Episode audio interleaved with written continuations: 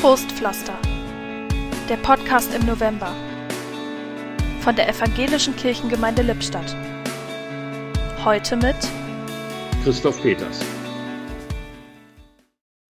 Wer sich zur Wahl stellt, kann gewählt oder eben auch nicht gewählt werden. Letzteres tut weh, zumal man sich selbst ja schon gewählt hatte, sonst hätte man schließlich nicht kandidiert. Seit vielen Jahren ermutige ich Menschen, sich in der Kirche wählen zu lassen. Als Presbyterin oder Presbyter, als Umweltbeauftragte oder Mitglied eines Chores. Auch da gibt es die schmerzhafte Enttäuschung, nicht gewählt zu werden. Und ebenso lange klebe ich anschließend Trostpflaster für die, die von Menschen nicht gewählt wurden.